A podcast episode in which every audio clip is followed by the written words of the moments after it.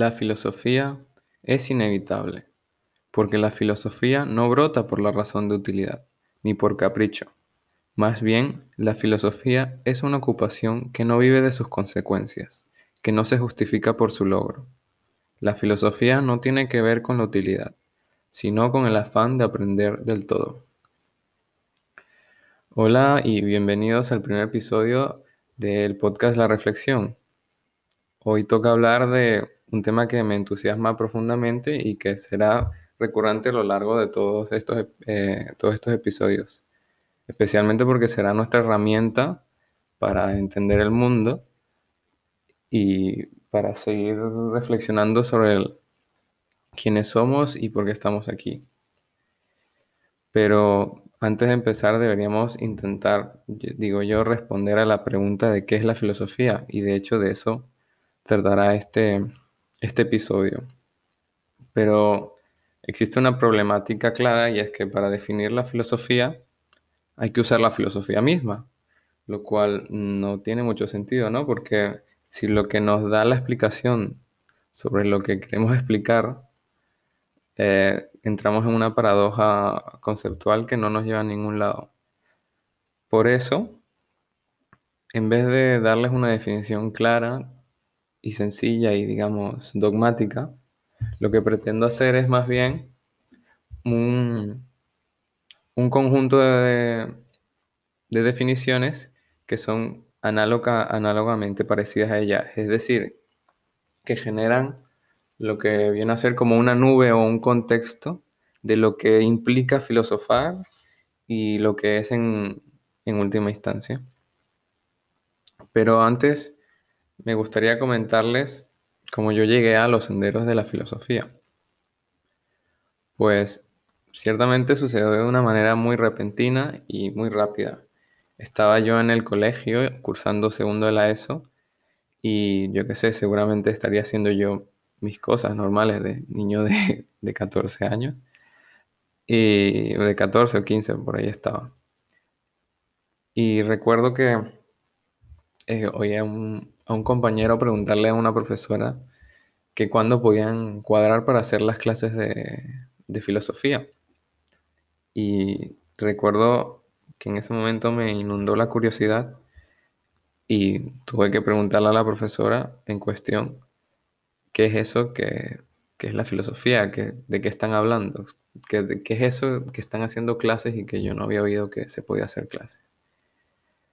Eh, pues el, la, verdad es que no les, voy a, no les voy a mentir, la profesora me dio una respuesta no, no especial, seguramente para quitarse al medio la pregunta, porque como veremos es muy potente. Y me dijo algo así que es como la forma que tiene cada uno de vivir. Y aunque ahora veremos que eso en parte es cierto, mm, no, fue lo, no fue lo suficiente, no me llenó con plenitud. Y entonces decidí darle vueltas al tema y me dejó así de camino a mi casa cuando terminé el colegio, caminando. Peripatéticamente le di vueltas al tema y le daba y le daba y le daba y decía, ¿qué puede ser eso de filosofía? Y de hecho, cuando llegué a casa, lo primero que hice fue preguntarle a mi madre si podría meterme en clases de filosofía recuerdo muy claramente que mi madre me respondió con de filosofía. Sorprendida, claro, de que un niño de 15, 14 años le estuviera diciendo sobre estudiar filosofía, que, pinta esto ahora, no, no tiene mucho sentido. Y especialmente porque yo pintaba en ese momento más una persona de, de ciencias, digamos, alguien más de ciencias naturales o o medicina, que era de hecho lo que yo estaba apuntando a hacer, a ser médico. Entonces no cuadraba nada con lo que mi madre tenía en su cabeza. Y casualmente pasaba que en, ese momento yo necesitaba actividades por la tarde, después del colegio, porque siempre ha sido así. Eh, durante toda mi vida siempre he estado haciendo alguna cosa extra después de, de clases o de, digamos, de la lo que viene a ser en un horario, digamos, la parte principal, el plato principal de, de tu día. Y bueno, mi madre siguió lo que yo le pregunté, que si podía buscar eh, algún curso de filosofía y, y bueno, pensando yo que eso iba a ser como béisbol o fútbol, ¿no? Que se- eso se aprende o se entiende y bueno, lo demás ya, ya que se sabe, ¿no? O sea, ya, ya se resolverá. Pero efectivamente mi mamá buscó esto, buscó cursos de filosofía en Barcelona y para sorpresa de, de, bueno, de la situación es que efectivamente existían cursos de filosofía y consiguió lo que es eh, Acrópolis, una escuela cuyo único objetivo es promover el pensamiento filosófico y su aplicación en el mundo.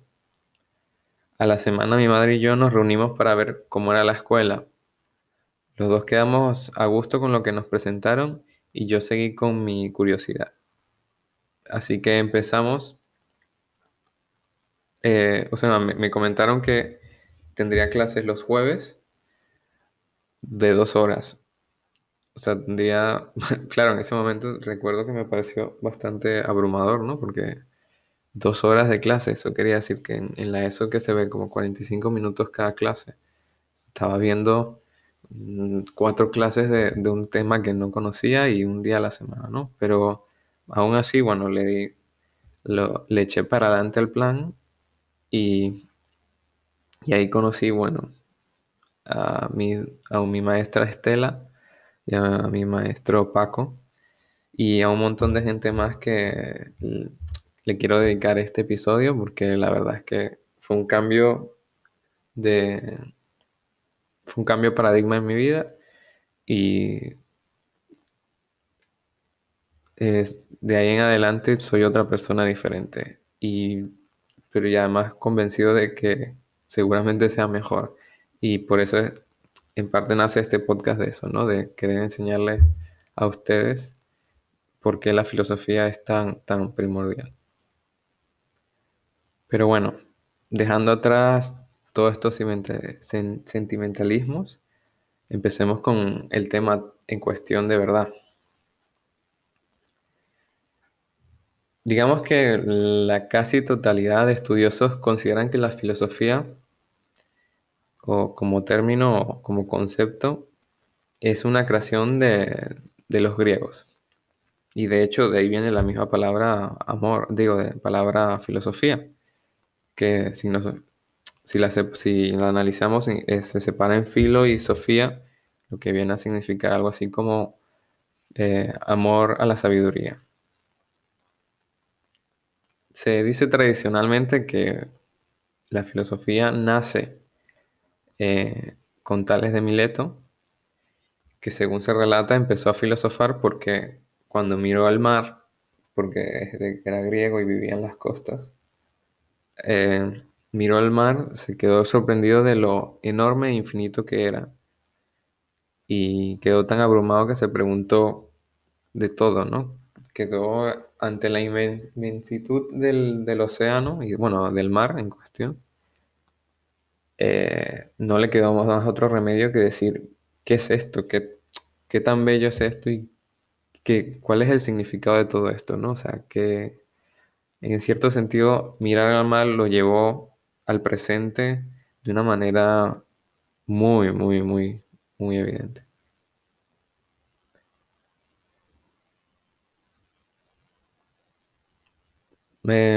Este fue, digamos, el primer intento conocido de resolver el dilema de, digamos, el dilema humano o el misterio humano de qué significa la vida y cuáles son sus, cuál es el objetivo cuál es la esencia de las cosas. Este fue el primer intento que se, se llevó a cabo, que conozcamos al menos, mediante la razón, es decir, mediante lo que los griegos llaman logos, que también se puede traducir, se puede traducir de un montón de formas, es una palabra que significa casi todo en el mundo y también se puede traducir como lengua, ¿no? También, o razonamiento, o palabra.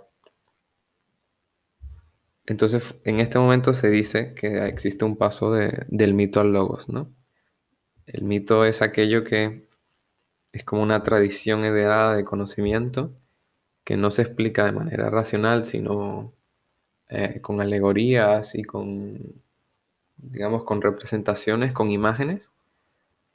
Y el logo, sin embargo, se, se encarga de, de ponerle orden al, al- a la realidad, ¿no? Ese es, en última, la última objetivo del logos es, digamos, crear un esquema de, de racionalidad, de coherencia, de... Sí, eso, de coherencia. Pero, por lo tanto, lo que la filosofía se encarga es... Ah, bueno, antes de, seguir avanzando por ahí, hay que decir que ese paso del mito al logos, a pesar de que en las escuelas se enseña de manera como, como muy radical, es decir, que un día había mitos y el día había logos y desapareció el mito y desapareció el logos, la realidad es que eso no es así. Eh, el mito y el logos, primero, muy poco a poco se fue diluyendo el mito hasta llegar, digamos, a un logos, pero yo me atrevería a decir, de hecho, que el mito nunca ha desaparecido y, existe a día de hoy y lo utilizamos todos, todos los días. Eh, en la poesía, en la literatura, en todos lados está el mito y es una fuente de conocimiento increíble. De hecho, eh, siempre recuerdo una frase que dice, que creo que es de Einstein, que dice que si no lo entiendes en simple, no lo puedes explicar en grande. Y en cierto sentido eso es lo que hace el mito, ¿no? En, una, en un paquete muy compacto y, digamos, estético y, y, sí, estético y bello, te plantea pues una cuestión de la existencia que después el logos se dedica, digamos, a escarbar y a darse cuenta que aquello que parecía un paquete finito es de hecho algo absurdamente abrumador e infinito. Y que de hecho ahí está, digamos, el, la cuestión de la vida, ¿no? Así pues, Aristóteles definió la filosofía en su momento como la ciencia que contempla los primeros principios y causas. De hecho, de hecho, tal es lo que hace el primer filósofo Tales. Empieza diciendo que todo, la, todo existe como agua. Ahora, no como agua, digamos, como el elemento químico que ahora entendemos, ¿no? De H2O, sino como lo húmedo. Que aquello que está vivo es húmedo o que o lo que hace que las cosas se muevan son la humedad, ¿no? Y de hecho no, si lo piensas no está tan, tan lejos. Si pensamos en seres vivos, lo primero que se nos viene a la mente, pues es, no sé, la sangre, los fluidos, eh, el sudor, eh, los movimientos que son líquidos, ¿no? Mm, a diferencia de lo que yo que sé, puede ser una piedra que seca y, y de hecho para tales lo que está seco está muerto.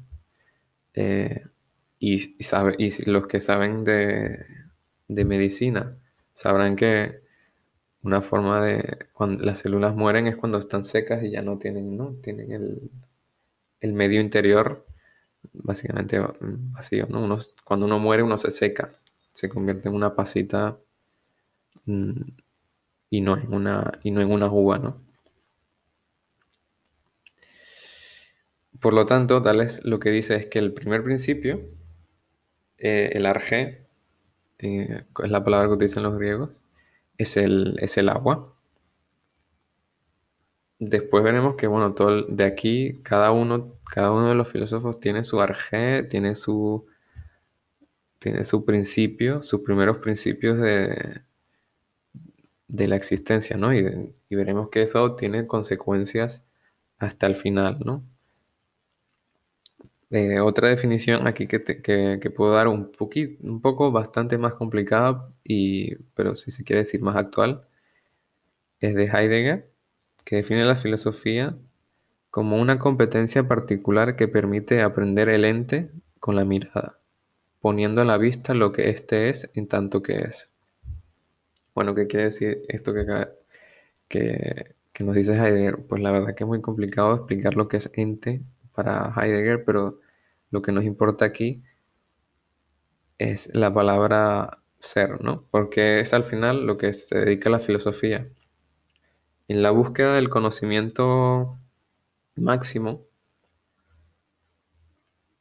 el, digamos, el, cuál es el sentido de todo, que es, que es, digamos, la pregunta por excelencia de la filosofía, de por qué yo estoy viviendo, qué estoy haciendo con mi vida, a dónde me dirijo, tiene todo esto que hago, por qué trabajo, por, al final y al cabo, por qué vivo, ¿no? ¿Por qué existo? Esta una duda que creo yo que todo humano comparte y que en última instancia se puede definir en una pregunta eh, un poco más metafísica, pero bueno, más que metafísica es ontológica, que es qué significa ser.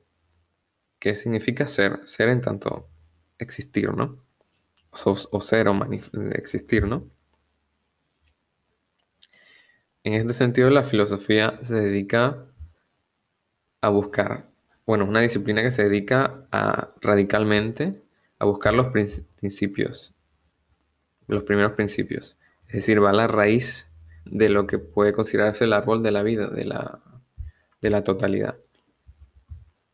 Aquí quiero agregar algo que me parece interesante y es que, por suerte, creo yo que en castellano tenemos la dicha de que tenemos dos verbos diferentes para esta cuestión. Tenemos el verbo estar y el verbo, verbo ser. Que si, si sabrá alguno, por ejemplo, inglés, sabrá que no hay una diferencia, no existe, o sea, la misma, la misma palabra se utiliza de manera indiferente. Mm, sabemos que en, castellano, por ejemplo, uno está bien, pero digamos, pero no es bien, ¿no? O estar es solamente una, una cosa transitoria. Sin embargo, ser es algo que es realmente ser, que realmente es así.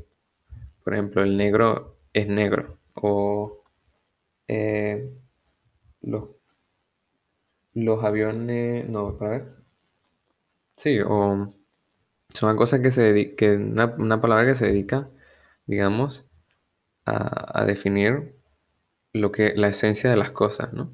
Y de hecho yo diría que esto puede ser alguno, puede ser una consideración que por qué nacen las ciencias en, especialmente hacia el, hacia el norte de Europa, en Inglaterra, ¿no? En, porque Newton al final es uno de los mayores científicos de la historia, porque eh, básicamente los ingleses se puede decir que no diferencian entre ser y estar, y entonces cuando se dedican a la ciencia se preguntan más bien por el estar de las cosas, ¿no? Eh, ¿Por qué la computadora funciona así o por qué esta manzana cae de esta forma. Por, por ese, ese por qué no va dirigido a cómo es realmente, sino a cómo están organizadas las cosas en el mundo, ¿no? Cómo se mueven las cosas, pero no cómo son en su eternidad, si se quiere ver así de alguna forma. Por lo tanto, digamos, los átomos, mm, cuando se estudian los átomos en las ciencias naturales actuales, Mm, no se estudia lo que son como que son, sino cómo están, ¿no? De qué están conformados y cómo esas cosas conformadas se relacionan y cambian continuamente y están, ¿no? Están de cierta forma en la vida, pero en, en castellano, pues tenemos la diferencia que es ser. Y de hecho, pues yo soy Sebastián, eso es una casa, ¿no? Pero no está en, pero eso no está casa, ¿no? ¿no? No tiene sentido. La casa no está en la casa, sino que es la casa. Bueno, pero entonces, como si, se dan cuenta, el, muchas veces lo que, se, lo que se dedica a la filosofía es a llegar a esta raíz de la, del árbol de la vida que, está, que es oculta para nosotros, ¿no? Y que de hecho la filosofía intenta desvelar, intenta desocultar. Incluso la palabra verdad en griego se dice aleseia y viene a significar eso, ¿no? Desvelar o mostrar o descubrir. eh, aquello que se nos oculta. Por lo tanto, en la verdad se nos, se nos oculta y es la filosofía la que se encarga de levantar ese velo para entender dónde está la esencia de las cosas. Y el otro día, de hecho, eh, aprendí que en griego se dice, o sea, esto me pareció increíble. En griego, la palabra objeto, es decir, de este objeto, ese objeto, la lámpara es un objeto, ¿no? Eh, en griego se traduce a problemata, que es literalmente la palabra que tenemos nosotros de problema. Por lo tanto, los objetos para los griegos son problemas en sí mismos. Es decir, la mera existencia de los objetos son problemáticos porque para nosotros son desconocidos sus esencias. No podemos comprender aquello. O sea, es como que tuviéramos una pared, en que todos los objetos fueran como una pared enorme en todas las direcciones que nos ocultan una verdad mucho más, digamos, trascendente eh, que nos ocultan, ¿no? O sea, objeto es el problema que está puesto ahí y que nos impide ver lo que realmente es las cosas o que son las cosas.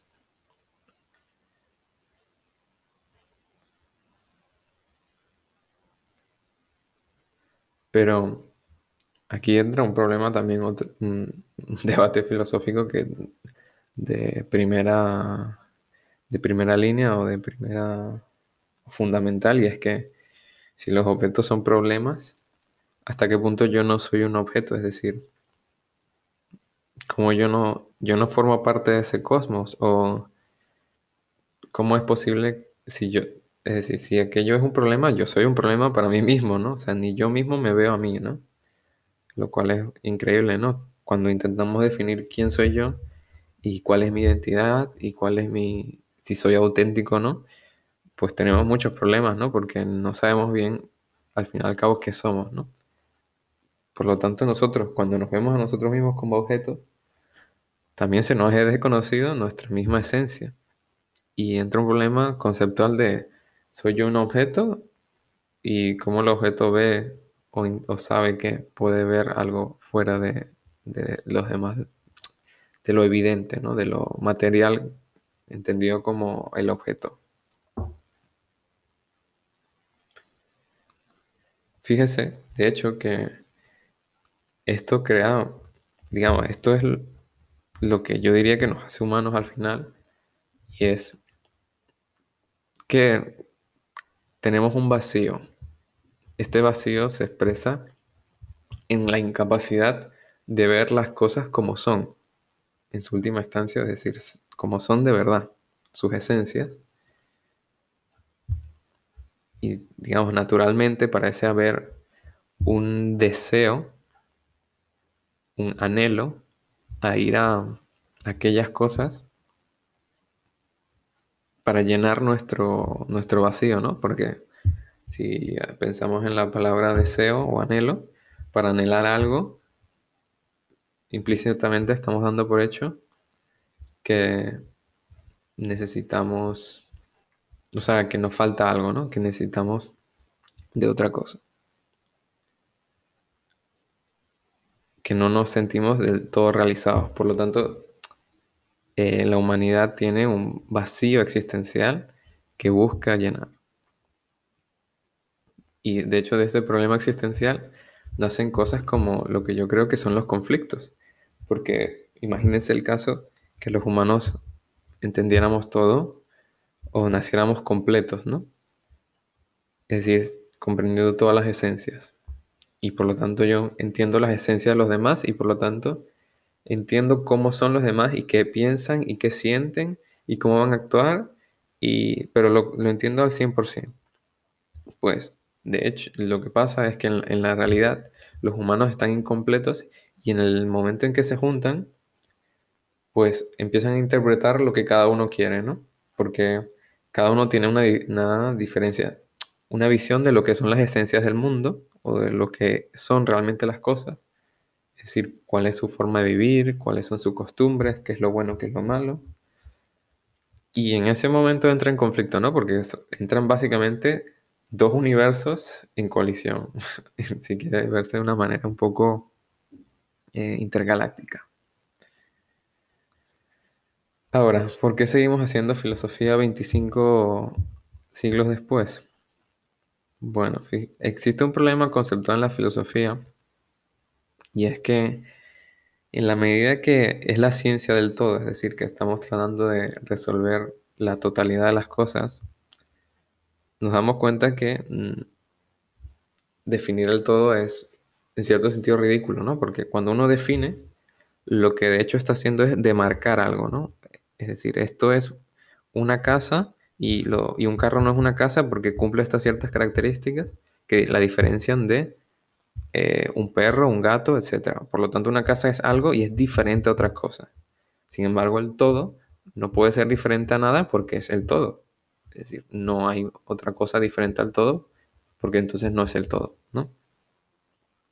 Entonces no podemos, digamos, explicitar qué es el todo y esto crea, digamos, una visión, si se quiere decir, ingenua a la filosofía o una imposibilidad de base de conseguir su objetivo, de, de responder lo que es lo que es la existencia en su maximidad.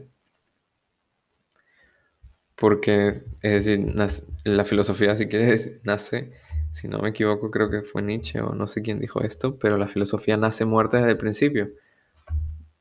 Porque recordando aquella visión que tiene Sócrates de que él es la persona que eh, concibe pensamientos, ¿no? O que es la, no, sé cuál es la palabra ahora, pero es la persona que está presente en un parto esperando que salga el, el, conocimiento. Pues la filosofía, mucho más adelante, algunos eh, pensadores dirán que nace muerta de base, que no puede conseguir nada, ¿no? Porque el todo no lo podemos definir porque en sí mismo es el todo y no es diferente a nada. Pero curiosamente, es esta eh, inutilidad que hace exactamente que sea valioso. El, ejemplo que, tengo, que me pareció curioso la otra vez que estaba leyendo, algo sobre el oro, y es que, ¿por qué seguimos utilizando oro hoy en día o por qué sigue siendo algo que consideramos valioso?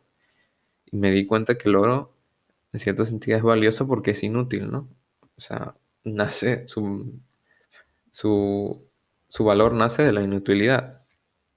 ¿Por qué? Porque es químicamente estable, eh, no se puede sintetizar a partir de otros materiales y es decir, no, y no, digamos que no tiene un uso claro, ¿no? No es como el hierro que se, se puede poner para, una, para unas vigas o, o no es el cemento para construir un edificio, no es electricidad, no es algo así como útil de verdad, sino que es casi complementario. O sea, las cosas que uno pone oro podría, podría poner cualquier otra cosa y tampoco pasa nada.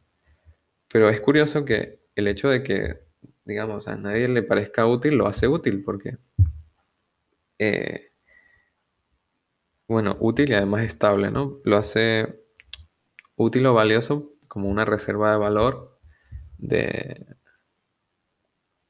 una reserva así como una reserva del valor y del poder adquisitivo. Porque eh, el oro siempre nace de, digamos, de una ficción de que todo el mundo eh, lo desea. Ahora, todo el mundo lo desea porque, por el mismo hecho de que, de que todo el mundo lo desea, ¿no? O sea, es una rueda que se come, es como el pez que se muerde la cola. Y es una cosa que todo el mundo desea por el mismo hecho de que todo el mundo desea. Y todo el mundo lo desea porque es inútil, es, algo así como totalmente ilógico. Y la filosofía funciona un poco bajo esa misma idea. De hecho, me gustaría hacer este símil de que tanto el oro como la filosofía brillan por sí mismos. Es decir, mm, apenas uno entra en filosofía, entiende por qué está haciendo filosofía. En el momento en que uno toca de verdad un tema filosófico, entiende que, esto brilla por sí mismo. De la misma manera que cuando agarras oro y, lo, digamos, y lo, y lo tienes en tu mano, te das cuenta que pesa, que, que es algo que a pesar de que, bueno, podría pesar como una, como un pan, ¿no? Porque tampoco es mucho más grande que es un lingote. Después cuando lo, lo, lo coges, es extremadamente pesado, ¿no? Es extremadamente denso y de la misma manera la filosofía es densa y brilla por sí sola, ¿no? Es, es bellísima, digamos. Y bueno, ya estamos llegando al final del episodio, pero quería decir una última cosa, y es que creo que la filosofía, no creo que esto me lo haya, o sea, no creo que esto yo lo haya descubierto y nada, sino que es una cosa que oí en clase de, de antropología y, y algunas cosas que estaba investigando, y creo que esto ya se ha dicho, pero de todas formas me parece interesante, y es que creo que la filosofía tiene dos dos movimientos, uno hacia arriba y otro hacia abajo. ¿Qué quiero decir con esto? Hay un movimiento conceptual que puede ser el de la pregunta. Cuando yo pregunto, eh, ¿y por qué el teléfono suena? ¿Y por qué suena? ¿Y cómo yo percibo eso? ¿Y por qué? ¿Y por qué? ¿Y por qué? ¿Y por qué? ¿Y por qué? Cuando se llega a, esa, a eso, pues uno se va cargando de dudas hasta que llega a, digamos, a la duda máxima que es cuál es el significado de todo o qué, qué es ser, ¿no? Entonces uno inspira, inspira, inspira, inspira, inspira y se llena, digamos, de una presión que, que, mm, si se dan cuenta, cuando uno inspira, no se dirige hacia arriba, ¿no? No, no, no inspira hacia abajo, sino que cuando respira por los pulmones, se eleva y ese es el primer movimiento de la filosofía, ¿no? Elevarse a lo máximo, ver el mundo desde arriba y preguntarse por qué de todo este conglomerado de, de, situaciones, por qué está sucediendo todo esto, ¿no? Y después la filosofía tiene el movimiento hacia abajo, que es el de expirar total, el de que es el de dar respuestas a la vida. Cierto es que hay filósofos que no dan respuestas y cierto es que hay filósofos que dan demasiadas respuestas. Y de hecho, por ejemplo, un ejemplo claro se puede, puede ser Epicuro, ¿no? Que literalmente define su filosofía como una filosofía práctica. Por lo tanto, este descender, este exhalar la presión generada por las dudas de inspirar, de elevarse, se resuelve mediante la filosofía también, ¿no? Dando, digamos, de manera lógica y, y mediante el logos, respuesta a cada una de las cosas. De, por ejemplo, ¿por qué no temer a la muerte? ¿Por qué sí creer en Dios? ¿Por qué, o por qué no creer en Dios? ¿Por qué, eh, por qué las cosas son así? ¿Por qué hay que estudiar así? ¿Por qué hay que, por qué hay que creer a los padres? ¿Por qué no? Porque todo esto es por qué se resuelven con respuestas, eh, que se quiere decir, racionales, ¿no?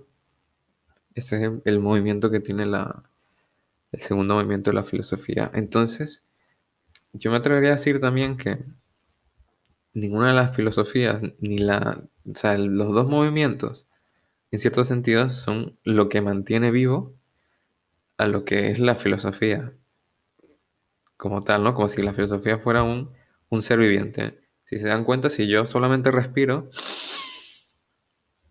y se mantienen ahí, llega un punto donde ya no viven, ¿no? O sea, es como que te construyes tanto que no haces nada, te, puff, explotas, digamos, no, no, no aguantas esa situación. Y si uno expira, queda, digamos, vacío, no, no, no, no, no le llenan, no, no, no, como que sigue deseando inspirar, ¿no? Pues curiosamente, este movimiento de inspirar y expirar sucede en la filosofía constantemente, ¿no? Como que para que la filosofía viva hay que estar constantemente inspirando y expirando, inspirando y expirando, o sea, eh, yendo a los principios y bajando a las prácticas, yendo a los principios y bajando a la práctica. Y de alguna forma eso es, digamos, lo que es la historia de la filosofía. Y por, este, por esto mismo, de que la filosofía respira y exhala, es decir, exhala y dar respuestas a las cosas, es que es importante. Digamos, si quiere decirse importante de manera utilitaria. Porque lo que dicen los filósofos, al final, tiene un efecto en la cultura y en, y las cosas que se pueden y no pueden hacer. Por ejemplo, las ciencias naturales actuales, como la física o la química, son literalmente hijas de la filosofía, porque nacen del razonamiento lógico, de intentar, de la contemplación de los fenómenos naturales y intentar explicarlos. Que después se haya convertido en una ciencia que responde a lo que, eh, a cómo están las cosas y no a cómo son, aunque eso es debatible también, pero es otro tema. Pero lo que ha sucedido es eso, que de hecho la, física y la química y la biología y todas las demás ciencias son de una forma subordinadas a la, a la filosofía porque se dan por hecho ciertas concepciones del mundo que a día de hoy son obvias, ¿no? O obvias o no tan obvias, pero que estamos bastante, o que por lo menos hemos integrado. En ese sentido, la revolución científica solamente podía suceder aquí en, en Occidente, porque estas son teorías ¿no? históricas de por qué la, las teorías, de por qué la, la, ciencia nace en Europa y no nace en China o nace en, en África, ¿no? Pues principalmente porque, si se quiere decir de alguna forma, aquellas eh, culturas no, no, habían desarrollado un pensamiento eh, de, de, la razón, habían, se, se habían mantenido con un pensamiento mitológico, válido obviamente, pero que no permitía el avance de un razonamiento lógico matemático en el sentido hipotético deductivo de la de la ciencia a día de hoy, ¿no? Y bueno, ya se imaginarán que si eso ha hecho la, si solamente si la filosofía solamente ha hecho que la ciencia exista ya de por sí ha sido un éxito, porque después de la ciencia hemos sacado la medicina, eh, las ingenierías, eh, que bueno, no, sí, las ingenierías, eh, ahora vivimos mal, la gente sale de la pobreza, todo este estilo de cosas de alguna forma existen porque alguien como yo que sé, Aristóteles, que se dice que es el, abuelo de la, de la, ciencia porque él mismo era un zoólogo, es decir, se dedicaba a, salir por ahí y a, ver qué hacían las especies y las anotaba y, y, las clasificaba. Pues esa misma persona que decidió un día en Grecia, en la Grecia antigua hace casi 25, hace 25 siglos, pues a día de hoy es, digamos, es como aquello de lo que todo el mundo bebe, ¿no? Así que, en, forma de conclusión, lo que se juega en la, en la filosofía no es una, no es una, no es un juego mental muy divertido donde ay sí, jiji, jaja, sino es literalmente la, la pregunta que intenta responder es una pregunta histórica, pero histórica en el sentido amplio. En el sentido es una pregunta en la que está en juego el destino colectivo de todos aquí. Todo el mundo que oye esto y que no oye también. De hecho, hasta de los animales, si se quiere decir, de las piedras, de las plantas, de las galaxias, de Juanito Pérez y de, y de LeBron James, yo qué sé. Todo. La pregunta que se juega aquí la filosofía es el todo. Y con esta idea los, quiero dejar y que reflexionen sobre literalmente quiénes son, qué quieren hacer, a dónde se dirigen y por qué creen que están aquí. A lo mejor no llegáis a ninguna conclusión, o a lo mejor sí. Y en cualquier caso, en las dos situaciones, si llegas o no llegas, investiga más. Porque posiblemente si llegaste, te has convencido muy rápido. Y si no llegaste, no te has convencido de nada demasiado rápido. Y como he dicho, la filosofía, para mi parecer, es un respirar y un exhalar constantemente. Inspirar y expirar constantemente en donde uno está, digamos, es la vida misma, ¿no? La manera de que uno mismo exista. Así que Muchas gracias y nos vemos en el próximo episodio. Adiós.